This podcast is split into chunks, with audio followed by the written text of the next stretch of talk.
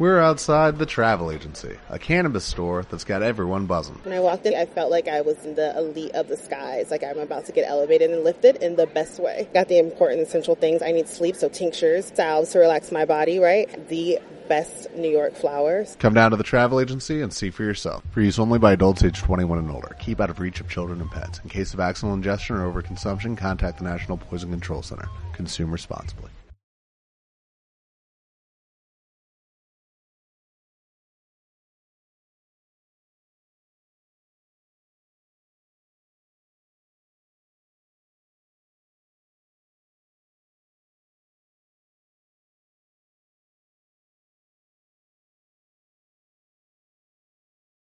Eh, muchas gracias por estar aquí.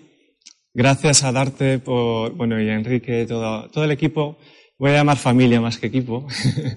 por invitarme, por confiar y gracias también a los que estáis eh, online. Eh, espero que podáis disfrutar de este rato juntos. Estoy tranquilo. Estoy tranquilo porque estoy delante de personas. Sé que la mayoría de vosotros profesionales, hay coaches, probablemente psicólogos, médicos, no lo sé, no conozco muy bien el perfil. Pero lo más importante es que, es que estoy delante de personas y creo que cada persona es especial, única, es una persona VIP, very important person, ¿no? no hace falta que lo traduzca.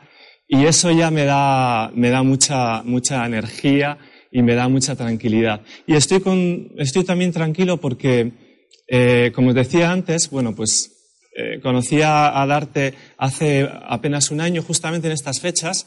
Me identifico mucho con la ponencia eh, excelente que ha dado, que ha dado Celia. Eh, me enamoré, me enamoré de ellos, me enamoré de Enrique, me enamoré de, de, todo el equipo y dije, yo tengo que hacer algo con ellos, tengo que hacer, tengo que formarme y etcétera, ¿no? Y bueno, he tenido la oportunidad, salgo calentito del horno del curso de experto en, en relaciones y voy a aprovechar porque vamos a hacer un, vamos a, ves que creo que han apagado un poco las luces, voy a pedir que las, que las apaguen más, pero vamos a aprovechar a hacer un, un, pequeño ejercicio que os voy a pedir colaboración y disfrute. Ambas cosas. Y para ello voy a pedir eh, a Mariana que se acerque, una compañera del curso de, de relaciones. Le voy a dar un aplauso, desde luego. ah, sí, aquí, bueno, Mariana, muchas gracias por venir. Voy a, vamos a hacer una pequeña visualización cortita. Algunos ya sabéis lo que es, desde luego, la mayoría seguramente. Y después de esa visualización yo pediré a, nuestros compañeros de sonido que pongan una, una música de fondo y os voy a pedir algo relacionado con abrazar. No os voy a dar más pistas, luego os lo explicaré. Pero me ha parecido importante explicar lo que es abrazar. Porque se puede abrazar de muchas maneras. Yo estaba en Estados Unidos eh, viviendo en una época y me acuerdo que los saludos eran un poco oh, así como un plan, ¿no? eh, llevo seis semanas eh, seguidas yendo al, al curso Estendarte y he recibido unos abrazos impresionantes, ¿verdad? De este tipo así. Esto es abrazar. Quería deciros también a los, a, a los hombres, eh, a veces, no sé si, no todos, ¿eh? no vamos a generalizar, pero a veces cuando damos abrazos, eh, los hombres, sobre todo los heteros, los damos así. Así, ¿no? A mí es que lo de las palmaditas ya me mata. Me mata porque es que, primero, yo quiero que me abracen. Si es un hombre o una mujer, pues así de esta manera. Pues muchas gracias, Mariana. Un aplauso para ti. Decía que me, que me, encantaba que la ponencia se hubiera colocado justamente después de la de, Alejandro, eh, por todo el tema de cómo influyen las emociones, porque en mi caso, pues lo, lo he vivido y lo vivo de una manera eh, todavía muy, muy especial. Bueno, me toca hablar de la importancia del coaching personal en la comunidad LGTB. Eh, voy a coger el mando, a ver si me, si me oriento bien. ¿Será gay este chico? Chico yo, ¿eh? Tengo ya mi edad, pero bueno. El otro día encontré esta foto del año 1975 y, y dije, joder, pues no se dieron cuenta mis padres que, que era gay. Me daban ganas así de ampliarla como con el móvil. ya solamente por la posturita y demás. Pero bueno, pues sí, efectivamente. Sí, sí, sí, soy gay. Eh, ¿Cuándo me di cuenta? Pues bueno, yo creo que desde muy pequeño, desde muy pequeñito, pero hubo eh, una edad, a los 14 años, que vi una película y de repente dije, yo soy, no, sé si dije homosexual o gay o lo que, o lo que sea. Por cierto, hablando de homosexual, tengo una teoría, es que hablamos de teorías y suposiciones, ¿no?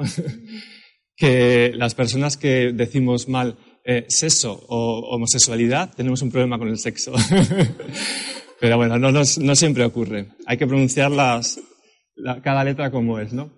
Pero bueno, vi una película, eh, por edad seguro que muchos la conocéis, eh, La ley del deseo de Pedro Almodóvar. Tenía, tenía una amiga en Burgos que, que da la casualidad que está aquí. bueno, no es casualidad, es una causalidad. Y era una amiga que me lleva, me lleva unos años, no muchos, porque además está excelente. y, y, me acuerdo que todos los viernes me pervertía en el mejor sentido de la palabra llevándome al cine. y, una de esas películas fue la, la ley del deseo de Pedro Almodóvar. Y cuando vi la primera escena, no sé si la recordáis, no la voy a describir porque bastante homoerótica, dije, vamos, no no, no hay vuelta. Por cierto, hablando de esta amiga, hoy aquí, me gustaría que te pusieras de pie. Es Judith, te puedes poner de pie y que le dieras un gran aplauso. Gracias.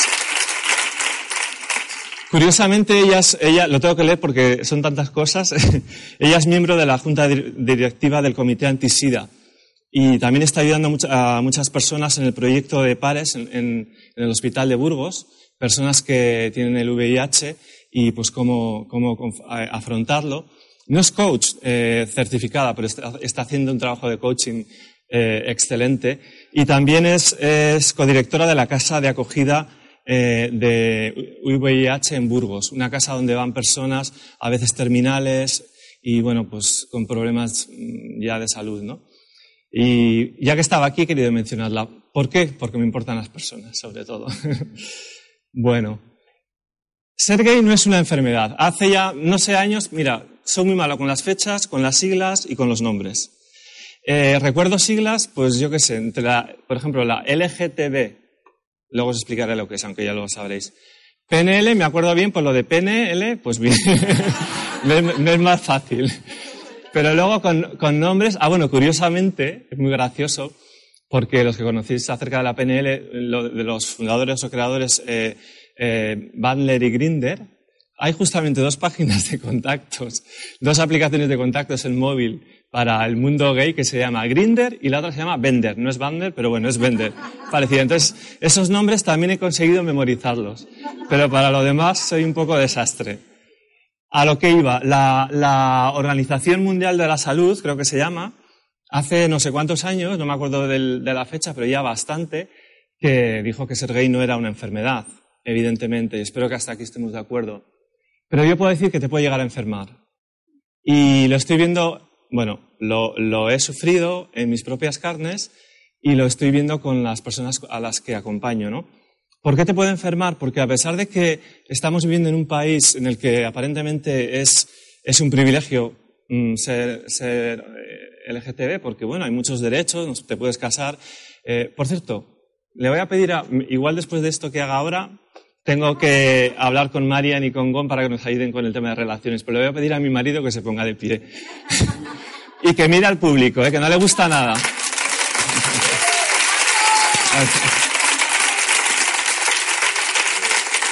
Dos, dos cosas. Igual os preguntáis si lleva el rímel eh, pintado. No, no lo lleva. Son así sus ojos. y nada, le escogí y dije, va, este mismo. Me pareció así guapo, dije, venga. Bueno, hasta conocer a Jonathan, le conocí yo eh, teniendo 36 años, hace 8 años, ya vamos calculando la edad. Eh, le conocí, pues eso, en esa edad. Yo eh, no había tenido ninguna relación con ninguna persona, me refiero afectiva. bueno, afectiva y sexual. Qué vergüenza me da todavía decirlo. los mejores años de mi vida, bueno, eso también es un un decir, porque los mejores años de tu vida pueden ser cualquiera, pero los años de juventud donde en tu sexualidad y tu, todo está como más a, flote, ¿no? Pues parece que, que, es jolín, cuando más lo tienes que disfrutar, ¿no? Bueno, yo por diferentes razones que tampoco quiero meterme mucho, ¿no? Pero muy metido en el mundo de la religión, eh, con un trasfondo cristiano muy fuerte, pues pensaba que la homosexualidad era un pecado. Entonces viví pues como célibe, pero además de, de verdad. Eh, no vamos, me masturbaba así. Ahora, bastante, con bastante poca frecuencia porque me quedaba tan, tenía tanta culpabilidad por el hecho de masturbarme y disfrutar de la sexualidad y todo lo que eso implicaba que, bueno, hasta que llegó al punto que eh, llegué, a enfermar. Empecé a, no dormir bien. Soy una persona que ni ha fumado nunca. Vamos, es que no sé ni tragar el humo. Y, en fin, de repente ansiedad, no podía dormir. Se me hinchaba la cara. Me despertaba por las mañanas con la cara hinchada Fui al dentista, pues lo típico, un flemón, pero es que ya era exagerado, se me deformaba la cara a veces aquí, a veces este otro lado. Los médicos mirando, mirando, mirando, tema de emociones, Alejandro. Y al final, ¿qué me dijeron? Que era eh, em, angiodema neurótico. Que como estaba viajando por todo el mundo, por el tema de la música, a la que me dedicaba dentro del grupo cristiano, pues entonces tenía mucho estrés y tal y cual. Luego ya me di cuenta de que me venía, ¿no? Me venía de la represión, me venía de estar negándome a mí mismo, porque yo era el primer homófobo para, eh, en todo esto, ¿no? Que puede llegar a enfermar. Estuve en, eh, en terapias reparativas, no sé si habréis oído hablar de ello. Es casi mejor ni hablar, pero bueno, lo voy a mencionar. Eh, yo solamente llegué hasta el tema de lo que es terapia reparativa, pues hablando, ¿no? Como con un psicólogo, entre comillas, porque de psicólogo no tenían nada. Y me, bueno, lo hice en Chicago, en Estados Unidos, y en México DF. Como era bastante, una persona bastante conocida dentro del mundo cristiano y de la música, dijeron que no salte la liebre, vete a otro país para tratar el tema, no vaya a ser que alguien se entere y tal y cual. Tuve varias entrevistas con autores de libros que todavía se están vendiendo por ahí, incluso aquí en España, en, en el corte inglés y en otros lugares. Y tuve un acceso VIP digamos, por mi posición en ese mundo de la música cristiana, etcétera, y hablé directamente con los, con los, autores y demás. Su certificado de que ya no eran gays, después de contarme todo lo gays que habían sido y todas las locuras que habían hecho, que yo no había hecho nada, porque yo no, casi no sabía ni lo que me hablaban. El certificado era, ahora estoy casado y tengo tres hijos. Felizmente casado con tres hijos. Hablando me di cuenta que, bueno, hasta de alguna manera me, me sentí acosado porque me dijeron, bueno, aunque no hayas hecho nada, eh, ¿Qué te gusta de un hombre? ¿Qué te gustaría hacer? ¿Te va más los pectorales o el... Parece ridículo, ¿eh? pero me lo decían como parte de, la terapia. Hasta que me propusieron, como veían que no avanzaba, me propusieron hacerme una terapia de, electrodos o lo que sea, que te van poniendo por todo el cuerpo, te ponen imágenes eh, homoeróticas, o sea, pornografía gay, digamos, y si tu cuerpo responde, si te excitas con ello, te hace una descarga eléctrica. Entonces dije, bueno, Seré maricón, pero no soy gilipollas. Perdonad. Perdonad por los dos tacos. Así que bueno. Eh, bullying eh, homófobo todavía existe en España, claro que existe. Para un chaval, aunque, aunque lo veamos en series, porque yo cuando era pequeño no se veía en televisión, pero aunque lo veamos en películas, para un chaval de 14, 15 años no es fácil decir, eh, me gustan los chicos, o para una, una, chica no es fácil decir me gustan las chicas, o me gustan los chicos y chicas, me enamoro de quien sea. Sigue siendo bastante fuerte, porque enseguida eh, escucha las palabras, mira, el maricón, el tal. Homofobia personal, yo esto lo viví y creo que lo vive cada, casi, bueno, no sé qué porcentaje, pero eh, uno mismo no nos aceptamos, no aceptas lo que te está pasando porque sabes todo, todo lo que va a implicar, el sufrimiento, etc. Homofobia familiar, yo afortunadamente mis padres reaccionaron bien porque me vieron más feliz desde que estaba con ese amigo, que es Jonathan. Entonces, bueno, reaccionaron bien. Curiosamente, mi padre tenía 82 años cuando se lo dije. Había estado 13 años de cartujo antes de casarse y luego, cuando se casó, dentro de la iglesia evangélica, que aquí se conoce como evangelista o no sé. Eh, quiero decir, con un trasfondo muy religioso, pero fue capaz de entender que lo que importaba era que yo estaba bien y que alguien me quería. Así que honro a mi padre que todavía vive y tiene 90 años. Si no está aquí me, hubiera gustado. Eh, homofobia social. Fijaros, el otro día fui a verles a Burgos para comer con ellos entre semana. Eh, llegaron de una, de una empresa de estas comercializadoras, se dice, para el gas y la luz y tal, lo típico, para cambiar. Llamaron a la puerta y, claro, la gente mayor lo que quiere es estar hablando y tal. Y entonces abrió la puerta, empezó a hablar, yo estaba escuchando desde el pasillo y me di cuenta que, bueno, pues que le estaban liando, ¿no? Entonces salí y de una manera un poco, no, no mal educado, pero sí un poco brusco, fui y le dije, digo, perdona, pero es que eh, vengo a verles, mm, no, no, queremos nada, muchas gracias. Y no le, no le dio opción a, hablar. Mea culpa, ¿eh? lo reconozco. Ahora, no le dije nada mal, sencillamente es mi casa, pues no quería que consumiera tiempo de este tipo. Bueno, pues dejó, este chico dejó un papel diciendo, en el buzón de mis padres, que luego me lo enseñó mi padre, diciendo, eh, maleducado, eres maricón, hablas con un maricón de mierda. No me había pasado en la vida, ¿eh? Pero bueno, fue, fue impresionante. Esto hace dos semanas, o sea, o una o dos.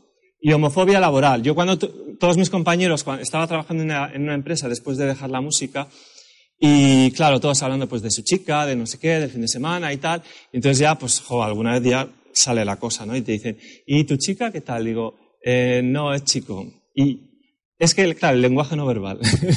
Enseguida lo ves. Eh, algunos, bueno, afortunadamente, pues bastante bien, pero otros no. Estas son noticias eh, de la semana pasada. Ataque homófobo a una pareja gay en una playa de Almería, a grito de ni un paso más, maricones, bueno, eh, no me quiero enrollar mucho. Eh, al final, ¿qué es lo importante? La persona. Evidentemente, es la persona. Da igual su orientación sexual. Mm, yo os hiciera aquí una pregunta que la voy a hacer, pero no me respondáis, por favor, y dijera, ¿quiénes de vosotros pertenecéis al colectivo al colectivo. Sois o gays, lesbianas, bisexuales o transexuales. No levantéis la mano, por favor, ¿eh? no hace falta. Porque me dirías, ¿y a ti qué te importa? Y con razón.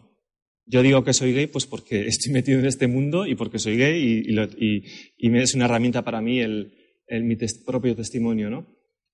Ahora, sí os voy a hacer una pregunta y os voy a pedir que es así levantéis la mano. ¿Quiénes de los que estáis aquí conocéis a alguna persona que es gay, lesbiana, bisexual o transexual? casi, casi, no sé, casi el 100%, noventa y tantos por ciento, ¿no? Eh, estuvimos hace poco en, en, una feria en Expo Coaching y, y, la gente estaba un poco flaseada. La pregunta que más nos hacían era, ¿pero por qué, Expo, pero por qué gay coaching? Pero era como muy raro, ¿no? Y yo dije, ¿y por qué no? A ver, un deportista que, que se jubila, se, eh, luego se dedica a hacer coaching a, deportistas. ¿Por qué? Porque lo ha vivido en sus propias carnes. Es decir, yo eh, pensé en dedicarme a este, a este, colectivo, primero porque soy gay, porque me vinieron un par de casos eh, y, me, y, me, di cuenta que la empatía que se, que se producía era, era, bastante buena y que para un gay o una lesbiana era mucho más fácil hablarme a mí como coach de algo que sabe que yo pues le iba a entender, ¿no? Sin más, esto no quiere decir que cualquier coach pueda hacer eh, coaching a, alguien gay, ¿eh? para nada, ¿vale? O sea que, entonces, bueno, aquí tenemos varias imágenes eh, de lesbianas, gays, eh, bisexuales. La T es de transexual o transgénero. Se confunde este término, yo el primero, porque he tenido que preguntarlo hace media hora. o sea que no me lo doy aquí de experto, ¿eh? Pero bueno, transexual es aquella persona que nace en el cuerpo es algo biológico, que nace en el cuerpo que no es. Un hombre que nace en el cuerpo de una mujer o mujer que nace en el cuerpo de un hombre y requiere de una operación bastante, es un proceso bastante difícil, no solo a, no solo a nivel físico, sino a, a, nivel pues, de mente y de emociones y ahí requiere un coaching de, bueno, probablemente de más de un año porque, porque dura mucho ¿no? el tratamiento. Transgénero puede ser lo mismo, pero tiene que, tiene que ver eh, algo más con por ejemplo, esta, esta artista que hay ahora que se llama Conchita Burst, ¿no? Es algo que más eh, se, ha, se, ha, inventado, es algo que se ha construido, ¿no? Entonces, no lo sabemos lo que es, no le vamos a preguntar, ni que nos enseñe el pajarito o saber si... Pero es esa libertad que tenemos de tener la orientación que queramos. De hecho, pienso que tanto en la sexualidad como en la espiritualidad intentamos formatear todo. Intentamos meter la espiritualidad en una caja, ponerle unos límites y con el sexo lo mismo. Intentamos decir, un hetero pues tiene que ser el que le gustan eh, solamente los de su otro género, un gay pues es el que le gustan los de su género y dentro de los gays los hay activos, pasivos, versátiles, los osos, los, las mari no sé qué, en fin. pero todo necesitamos como encajarlo todo, cuando la sexualidad y la espiritualidad se sale de los márgenes. Pero bueno, eso es tema aparte, no me voy a enrollar más. No es la orientación sexual lo que condiciona y limita a un LGTB, es la condición social y la propia aceptación de sentirse diferente, ¿no? Eh, no, es, una, no es la, orientación sexual, si es que en realidad, a ver, yo no me paso el día, ya me gustaría, teniendo sexo. Eh, al final probablemente es lo que menos haga y lo que peor haga, pero es la condición social, ¿no? Muchas veces tener que enfrentar todo esto. Por eso, por eso de gay coaching. Yo me di cuenta que en España no había, por lo menos cuando empecé, eh, no había nadie que, estuviera dedicándose a ello, cuando en Estados Unidos, Alemania y Inglaterra había varios dedicados a este sector, y por eso me, metí ahí, ¿no? Y por amor, porque lo hago desde el amor y, desde la empatía, ¿no? Es lo que, lo que me llama. Voy a ir terminando porque no me gusta pasarme. Eh, ya lo he dicho, ¿por qué gay coaching? Por la misma razón que existe el coaching, etc. No hay mejor aprendizaje ni máster que aquello que hayamos vivido en nuestras propias carnes. La formación es imprescindible, es importantísima, pero la vivencia lo es, yo creo que tanto o más. Eh, me gusta mucho el, lema que tiene Darte, ¿no? De, creo, corregirme si me equivoco, ¿no? Que el mundo necesita gente que ame lo que hace, ¿no? Y me gusta que es escuela de formación eh, artesanal también. Todavía no les he preguntado por qué lo de artesanal, seguro que, y por, y por qué lo del nombre de Darte. Tengo curiosidad, pero me encanta ese término, ¿no? Y esa imagen de artesanal. El coaching está en pleno auge, hablando ya del coaching en, general, porque no es cuestión de moda, sino de necesidad. A ver, yo tengo un coach, eh, estoy pasando una situación especial y he echado mano de terapia también. Eh, en fin, es, un estilo de vida el coaching, ¿vale? No, es sencillamente yo soy coach y ahora voy a arreglar la vida de los demás. Estamos acompañándonos unos a otros, caminando unos con otros. Positivizar la crisis, transformándola en una oportunidad. Estamos en una crisis de valores, bueno, se podría decir de, otras muchas cosas, ¿no? Eh, pero quizás la menos es la económica o la política. Voy a terminar ya. Eh, me gustaría de nuevo daros las gracias a, todo el equipo de Darte Coaching.